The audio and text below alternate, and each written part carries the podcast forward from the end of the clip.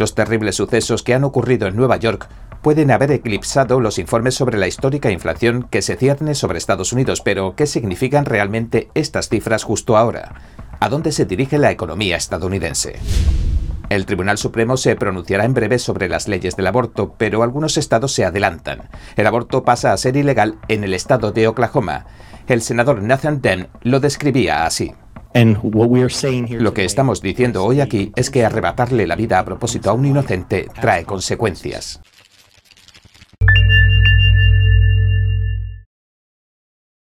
Bienvenidos a En Primera Plana, soy David Rojas. Recuerda que estamos en Telegram, que nos puedes ver en Epoch TV de Epoch Times y también escucharnos en varias plataformas de podcast. Y ahora entremos en materia. Bien, la policía dijo el martes que había identificado a una persona de interés, es decir, que no era el posible autor material, pero que guardaba relación con el atentado armado contra civiles que se produjo en una estación de metro de Brooklyn, en Nueva York. Hoy miércoles, el alcalde Eric Adams lo declaraba oficialmente sospechoso. Un día antes, el martes por la mañana, tenía lugar el suceso. Durante la hora pico, un sujeto sacaba su arma y comenzaba a disparar, hiriendo un mínimo de 23 personas. La comisaria en jefe de policía de Nueva York, Sewell, revelaba en una rueda de prensa por la tarde el nombre de Frank James, de 62 años, al que calificó como una persona de interés en el atentado, que ahora se ha convertido en el sospechoso principal. Las autoridades señalaron que mantiene vínculos tanto con Wisconsin como con Filadelfia. El informe preliminar que dio a conocer James Isig, jefe de detectives del Departamento de Policía de Nueva York, indicaba que el sujeto armado iba sentado en el segundo vagón del metro que llegó a la calle 36 procedente de la 59. En la esquina trasera había una persona de piel oscura, varón, del que se han dado varias descripciones en cuanto a su altura. De complexión fuerte, llevaba un chaleco de construcción verde y una sudadera con capucha gris. Sewell dijo que todavía no se ha establecido el motivo del tiroteo y agregó que no se está investigando como un acto de terrorismo. Isik, el jefe de detectives de policía de Nueva York, describía así el suceso. Cuando el tren se acercaba a la estación de la calle 36, los testigos declararon que el sujeto abrió dos granadas de humo, las arrojó al suelo del metro, blandió una pistola Glock de 9 milímetros y luego disparó esa arma al menos 33 veces, alcanzando a 10 personas. El hombre luego huyó de la escena. Según la comisaria Sewell, en la escena se descubría, además de la pistola de 9 milímetros, un líquido que se cree que es gasolina, cargadores extendidos, fuegos artificiales, un hacha y las llaves de una camioneta. Poco después la policía encontraba la camioneta abandonada en una carretera de Brooklyn. La había alquilado el lunes Frank James en Filadelfia. Ahora las autoridades piden colaboración para encontrar a Frank James, quien publicaba desde hace años en sus redes sociales con el nombre de Frank Whitaker mensajes perturbadores sobre disparos.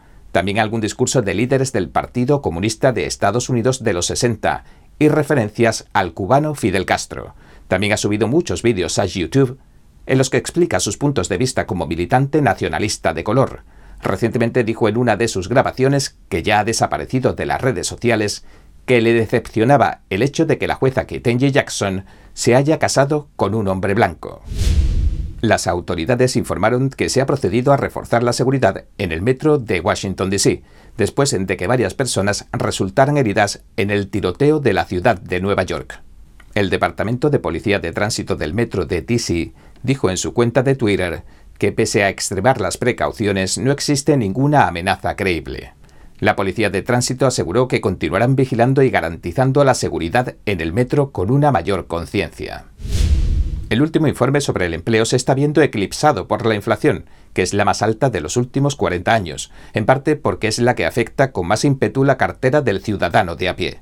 La tasa de inflación ha saltado del 2%, momento en que el presidente Trump dejaba el cargo hace poco más de un año, al 8,5%. Para saber más sobre la posible recesión que se vislumbra en el horizonte estadounidense, nuestro compañero Steve Lenz entrevistó a Peter Santonge de la Heritage Foundation. Esa es en realidad la gran preocupación. Surgen cada vez más temores en Wall Street de que podamos estar dirigiéndonos hacia una recesión. En realidad, el gigantesco gasto de estos dos últimos años ha arrinconado a la Fed, que se enfrenta a una inflación histórica. Y hay cierta preocupación de que si tratan de luchar contra eso con demasiada agresividad, entonces podrían terminar enviando la economía a la recesión. Y de hecho, si eso ocurriera, estaríamos ante una estanflación en este momento, tanto por la inflación como por la desaceleración de la economía. Entonces le preguntamos a Peter si la Reserva Federal y el gobierno tenían algún otro truco escondido bajo la manga para evitar una recesión económica. Hay algunos factores que podrían implementarse en la economía en sí, como por ejemplo mejorar el panorama para la producción de petróleo, para la perforación, para transportar muchas de estas cosas, ya sabes. Generalmente llevan tiempo, pero las inversiones tienen que hacerse, así que en realidad no hay trucos de magia. Realmente la preocupación en este punto es ver cuánto se podrían acercar a la solución de la década de 1970, que en realidad consistió en subir las tasas con bastante rapidez, generando una especie de impacto para bajar las preocupaciones por la inflación y que puedan tirar de la economía sin que caiga en picado. A los mercados financieros en general les preocupa bastante esto. También le preguntamos sobre la expansión de la administración y sobre el asunto de que el gobierno siga generando más gasto, pero ¿atajaría esto el problema? ¿Sería una solución viable a largo plazo o se trata del simple deseo de gastar más? Se parece mucho más a una excusa para gastar más. La causa principal de esta inflación en este momento proviene realmente del gasto. Hubo un informe de la Reserva Federal que dijo que esto no es por la COVID, sino por las cadenas de suministro que son, en realidad, solo una pequeña parte en comparación. Esto proviene en su mayor parte del gasto del gobierno, y entonces la Reserva Federal lo adaptó, en realidad, inundando los mercados con dinero. Así que ya sabes, la Administración hasta ahora ha estado verdaderamente buscando excusas para gastar más billones. Esos otros tantos billones van a empujar la inflación en el corto plazo. Es posible que hagan algo a largo plazo. Ya sabes, que puedan aliviar las presiones una década después, pero ciertamente a corto plazo, todo ese gasto es probable que empeore las cosas. Cuando el investigador mencionó la cadena de suministro, nos llevó a pensar en las imágenes que estamos viendo de Shanghai, una ciudad de más de 20 millones de habitantes, donde el Partido Comunista Chino está llevando a cabo confinamientos severos en mitad de la desesperación y el hambre de los residentes, separando a los niños de sus padres, acabando con la vida de las mascotas, etc.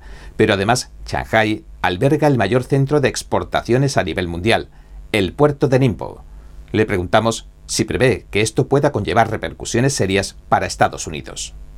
Uh, claro que podría. La cuestión es cuánto tiempo van a seguir. El régimen chino es muy sensible a la opinión pública en Shanghai. Es uno de sus lugares más importantes. Si continúan con estos confinamientos tan drásticos, la gente se está quedando sin comida. Si siguen así, entonces podría llegar a perjudicar otra vez la cadena de suministro. El mayor problema en este momento aquí en los Estados Unidos es que un montón de empresas han sobrecargado su inventario. Se llama el efecto látigo en la gestión de inventarios una gran cantidad de empresas tienen en realidad demasiado inventario en este momento, lo que también puede significar que haya demasiado de una cosa y no haya suficiente de otra.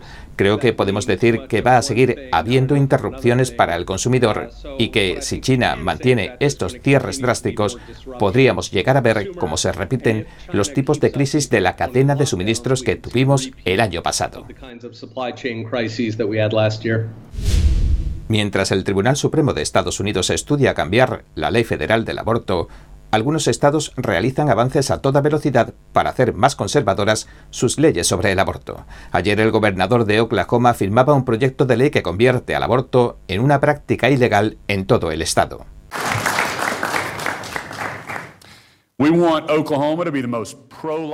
Queremos, dijo, que Oklahoma sea el estado más pro vida del país. Queremos prohibir el aborto en el estado de Oklahoma. La nueva ley convierte en un delito grave practicarle un aborto a otra persona en todo el estado de Oklahoma.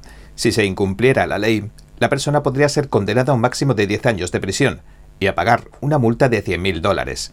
Sin embargo, la madre no sería acusada con cargos penales por abortar, al firmar el proyecto de ley, el gobernador reconocía que iba a ser inmediatamente cuestionado por los activistas que dicen que las leyes que prohíben el aborto son inconstitucionales. El Senado de Oklahoma aprobaba el proyecto de ley con 38 votos a favor y 9 en contra y la Cámara por 70 a 14, lo que supuso un apoyo de más del 80% en ambas cámaras. El representante estatal Jim Olsen afirmaba tras la votación lo siguiente. Valoramos la vida porque nuestro Dios en el cielo valora la vida. Lo que estamos diciendo hoy aquí es que arrebatarle la vida a propósito a un inocente trae consecuencias, añadió el senador Nathan Dem. La única excepción que contempla la nueva ley es que el aborto se realice para salvarle la vida a la madre. Entrará en vigor este verano. El gobernador dice que el aborto es un asunto que debe manejar cada estado y que está esperando el veredicto de la Corte Suprema que bien podría devolver este derecho a los estados, si el fallo es de tendencia conservadora tal y como se espera. El expresidente Donald Trump ha respaldado al Dr. Oz en lugar de a David McCormick, para el Senado de Pensilvania, lo que ha causado cierta confusión. Después de que Trump hiciera público su apoyo este fin de semana, algunos republicanos han mostrado preocupación. Alegan que Mehmet Oz podría no ser lo suficientemente conservador e incluso que podría perjudicar las posibilidades del Partido Republicano de ganar el escaño. Un presidente del condado de Pensilvania dijo que recibió más de dos docenas de llamadas de votantes confusos. El presidente um, Trump respaldó a Sean Parnell, dijo Ball, uh, al principio de la campaña. Sean Parnell es muy popular por aquí, pero luego va y respalda a Oz. Y estas son dos personas muy, muy diferentes, no se parecen en nada. Um, Sean Parnell abandonaba la candidatura tras perder una batalla legal por la custodia de sus hijos con su exmujer que le acusó de malos tratos.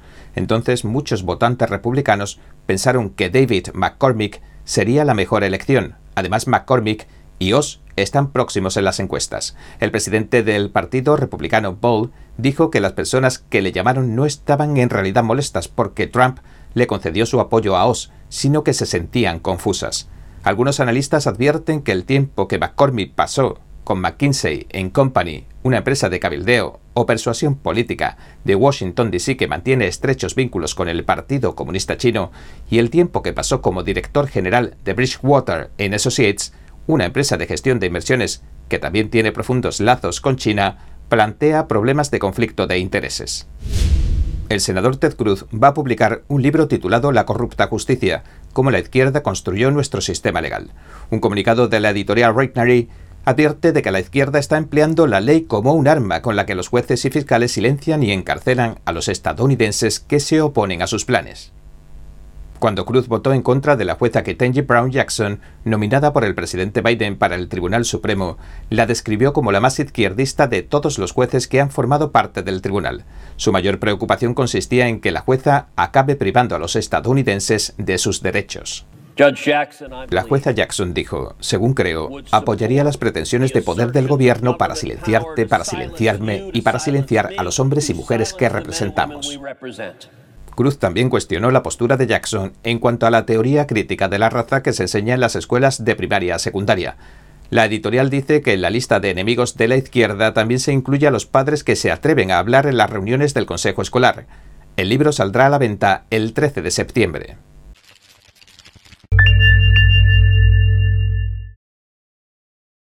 Bien, este es nuestro programa de hoy. Gracias por sintonizarnos. Si te gusta cómo te servimos las noticias, por favor, no olvides darle a me gusta, suscribirte y compartir este vídeo con tus amigos y tu familia, porque todo el mundo merece conocer los hechos. Una vez más, gracias por ver en primera plana. Nos vemos mañana.